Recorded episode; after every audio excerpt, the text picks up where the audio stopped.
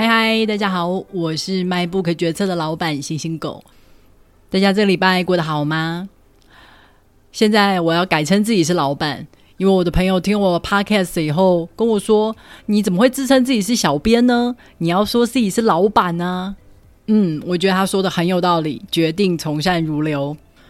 好的，来介绍今天的书。今天要介绍的这本书叫做《存在心理治疗》。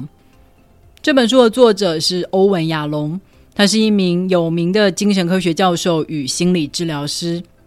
会看他的书，其实是应听众朋友要求。其实，在此之前，我并不认识他。不过，既然听众朋友点名了，我当然义不容辞。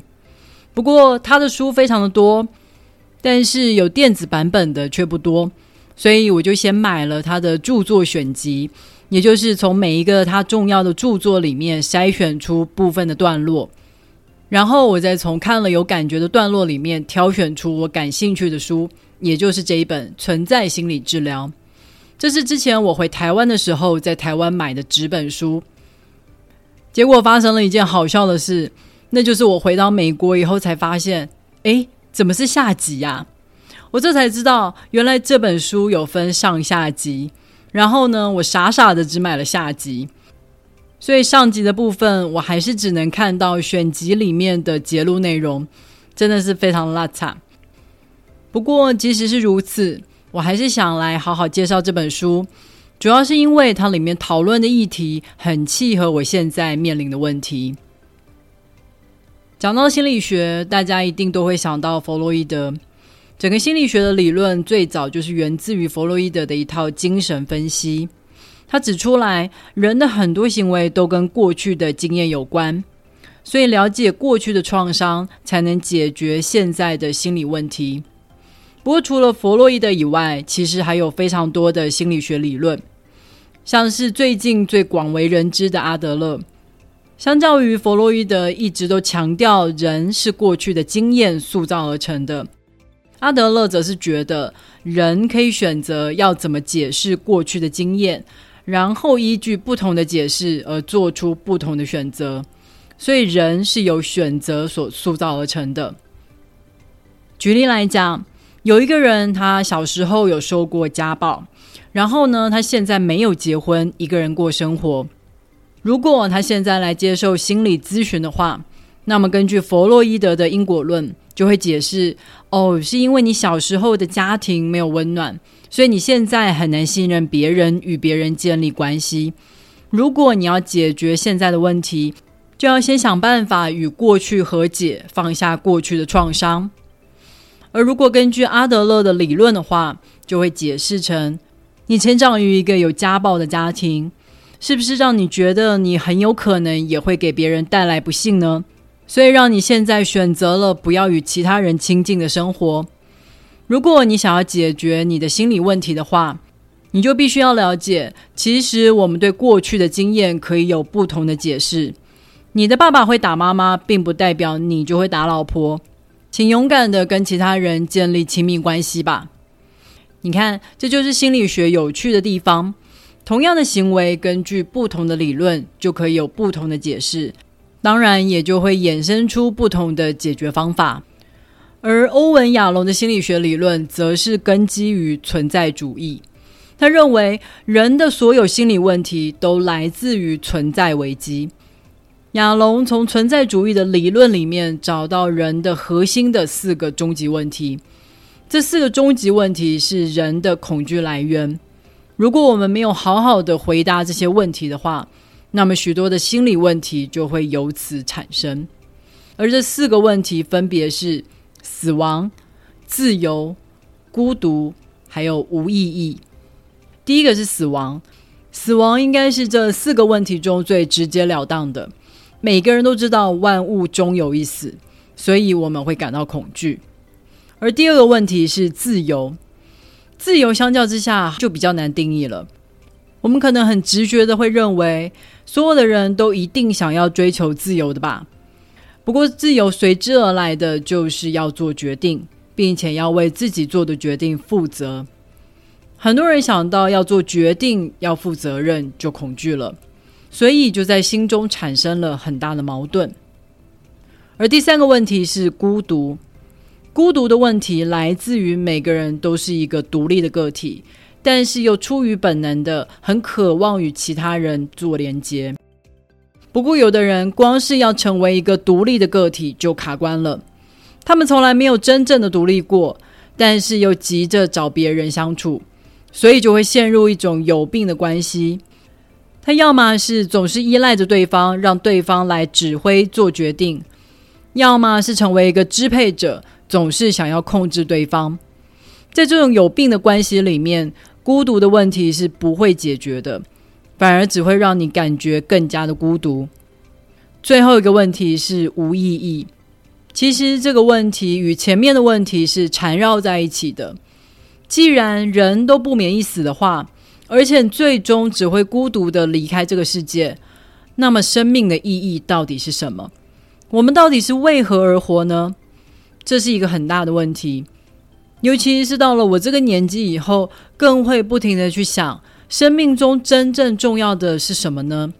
年轻的时候，可能很简单的觉得，只要有钱、有房、有车，就会很满足。但到了我这个阶段，我就很清楚的知道，这个问题的解答可没这么容易呀。接下来，我们就跟着这本书，好好的一起来思考这四个问题吧。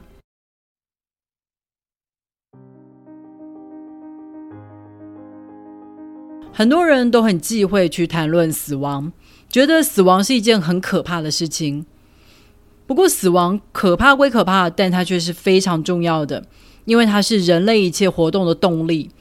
就是因为有终点。我们才会想着在活着的时候尽力去体验，全心全意的投入。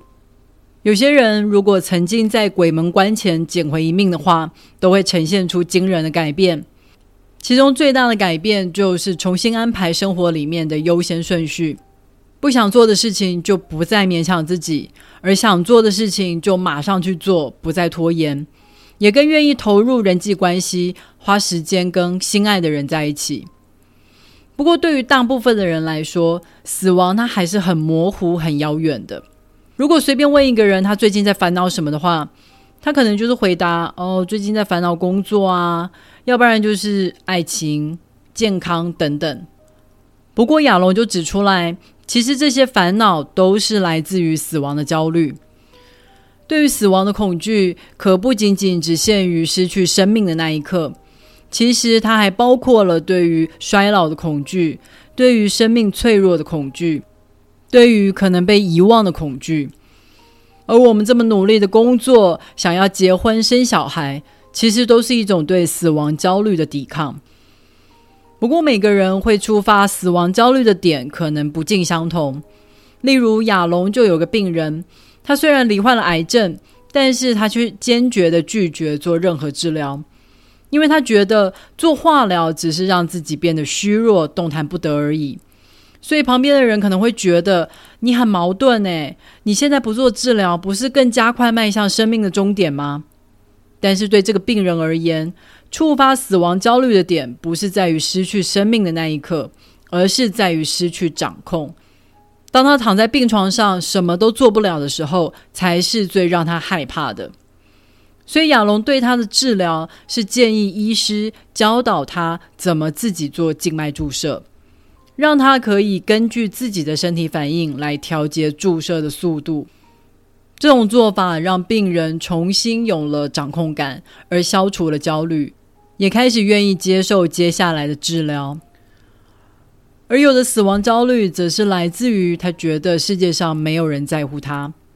不少国家的青少年自杀率都特别的高，旁边的人可能都很不理解，明明就是年华正盛的年纪，为什么会在这个时候觉得生无可恋，最后走上绝路呢？亚龙解释道：“那是因为这些青少年在进入青春期以后，周边的人就不会再把他当成小孩子看待了，也不会再像以前一样随时嘘寒问暖啦，满足他的需求。”到了这个年纪，他们也要开始去思考自己是什么，自己的独特性在哪，但是却被现实狠狠的打了脸，因为他们发现到自己一点都不特别，就算消失了，这个世界上也无动于衷。所以这种极高的反差就触发了严重的焦虑。如果没有办法成功消化的话，就会带来严重的后果。而我们在面对死亡焦虑的时候，往往都有两种应对之道。第一种是想尽办法追求自己的独特性，像是很多人会拼命的追求功成名就，因为他觉得如果有地位的话，就会被人记住、被人重视；或是他会想要婚姻、想要小孩，也是希望自己一部分能够经由小孩继续延续下去。但是这种对于外在目标的追求，是很有可能在一夕之间崩塌的。例如，当目标被破坏或是不存在的时候，人就会觉得自己也不存在了。就像亚龙之前的一个病人，他来咨询婚姻的问题，明明他自己也很清楚，其实已经跟老公走不下去了，应该要果断的离婚，但是他就是无法下定决心。只要一想到要跟老公分开，就会害怕的全身发抖。在仔细的探究原因以后，才了解到。病人会把离婚与失败画上等号，所以不想要失败的这种恐惧，就是他紧抓住这段其实已经死亡的关系而不肯放手。另一个应对死亡焦虑的方法是走向另外一个极端，这些人放弃了对于个人的追求，他可能向另外一个人臣服，等待他人的拯救，或是自己就化身成拯救者。这些人把所有的生活重心都放在别人身上，不过这种把自己跟他人捆绑在一起的应对方式，就更有可能失灵了。因为当对方离去的时候，你就再也找不到自己存在的意义了。举例来说，有的父母在进入空巢期之后，就会突然快速的退化，他们整日坐着看电视，不想出门，也不想做任何事。在家里也随便乱吃，生活习惯变得很糟糕，也不再想要打理自己。这种就是源自于不再被人需要的焦虑。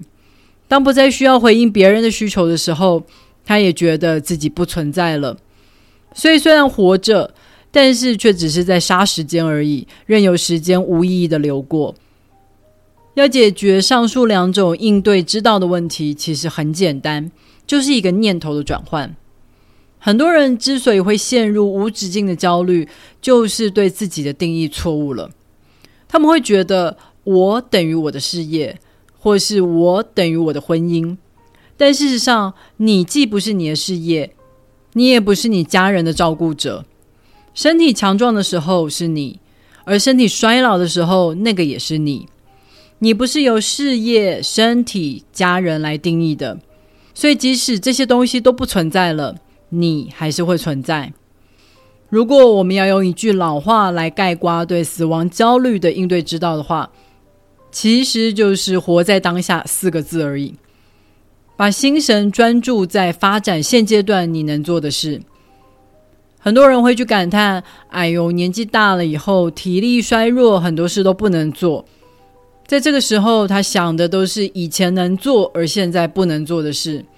但是，如果我们能够把专注力移到现在能做的事的话，会突然有一种海阔天空的感觉。虽然走不远，但现在也有钱啦，所以走不动就坐车吧。虽然小孩长大了，离家以后很寂寞，但也多了一点时间，可以去追求自己的兴趣，做那些以前想做却没有时间做的事。所以你不应该感到沮丧，觉得哎呦，过去浪费那么多时间。而是应该要觉得满足。哎呦，虽然迟了很久，但现在终究是付诸实行啦。当你对你的人生越满意的时候，你对死亡的焦虑就越能缓解。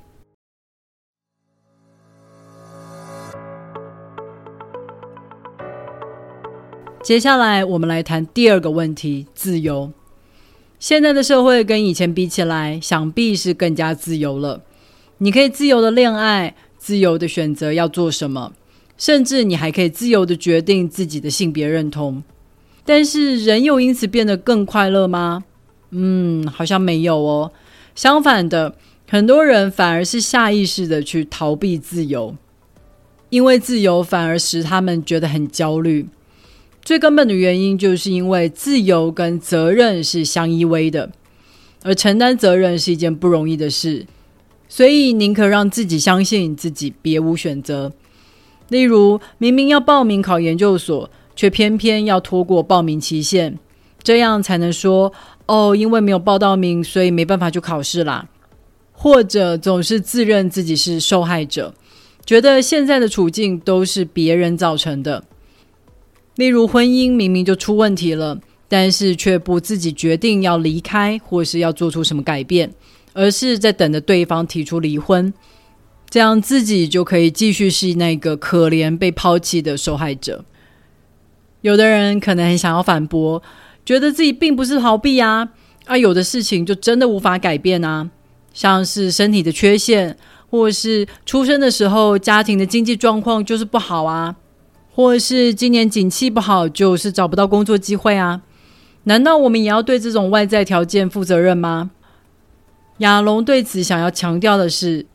这些外在条件或是既定事实，我们可能真的没有机会改变，但是我们仍然拥有可以选择要用什么态度来面对这些困境的自由。就像有的人虽然外貌其貌不扬，但是却能够凭借着自身做事的魅力来超越外貌的吸引力。相反的，也有的人越来越没有自信，觉得自己就是一个不值得被爱的人。这就是自由意志下的选择了。而我们也应该要为这个态度的选择负起责任来。不过，千万不要搞错重点。我们一直强调自己要为自己负责任，不是要去落井下石，去指责你说啊，你就是活该，所以你才让自己落入现在的糟糕处境。反而是想要去强调，我们是可以为自己负责任的。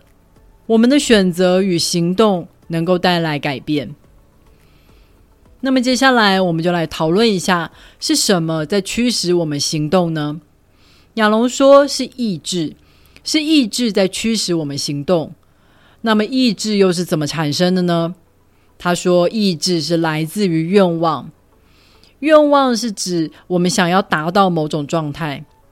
一旦有了这种想法，人才会真的触发意志，做出选择，并且能够为此负责。不过，他在治疗病人的时候，亚龙却常常观察到，很多人其实根本就讲不出来他们想要什么。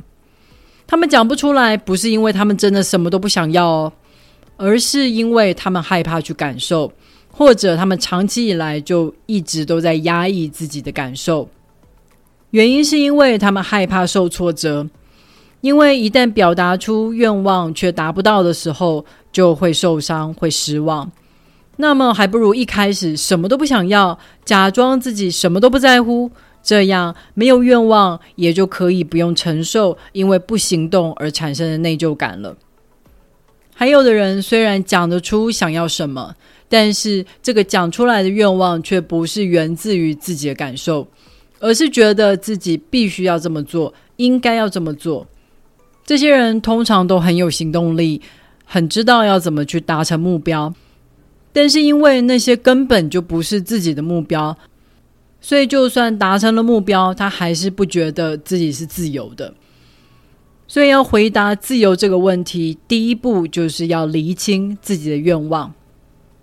现在好不容易我们终于厘清自己的愿望以后，我们要面临的就是做出选择。但是选择是需要付出代价的，因为每个选择必定是伴随着放弃。你决定做一件事，就意味着你要放弃做另外一件事，而这种限制很自然的就会引起我们的焦虑，所以我们常常就用拖延来逃避做决定。殊不知，什么都不做其实也是一种决定。我们当然也要为什么都不做这个决定而负起责任。还有很多人会因为陷入“如果啊、万一啊”这种假想问题而做不了决定。如果辞掉现在的工作，找不到新的工作怎么办呢？万一我跟他吵架，而他跟我提分手怎么办呢？要跳脱这种假想问题的焦虑，我们就要理解到，决定是有作用范围的。举例来讲，我们可以决定要几点上床，但是我们无法决定何时可以入睡。所以，当我们下不了决定的时候，不妨问问自己。是不是在烦恼一些我们无法控制的事情？这些无法控制的事情，其实跟你现在做的决定没有关系，所以就不要让他们阻碍了自己吧。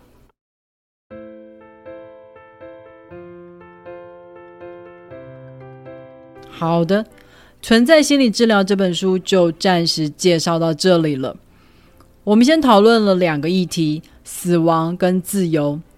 死亡焦虑不仅仅只是发生在失去生命的那一刻。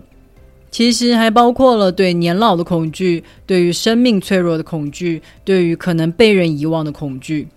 而要面对死亡焦虑，最直接的应对之道就是活在当下。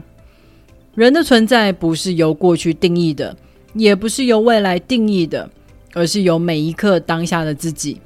所以就专注在当下这一刻自己能做的事情吧。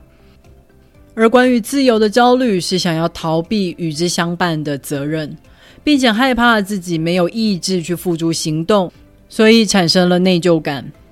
如果想要拥有行动的自由的话，那么要先好好的去察觉自己的感受是什么，去理解自己真正想要什么。当有了愿望，才会有之后的意志，然后才能做出选择与负责任。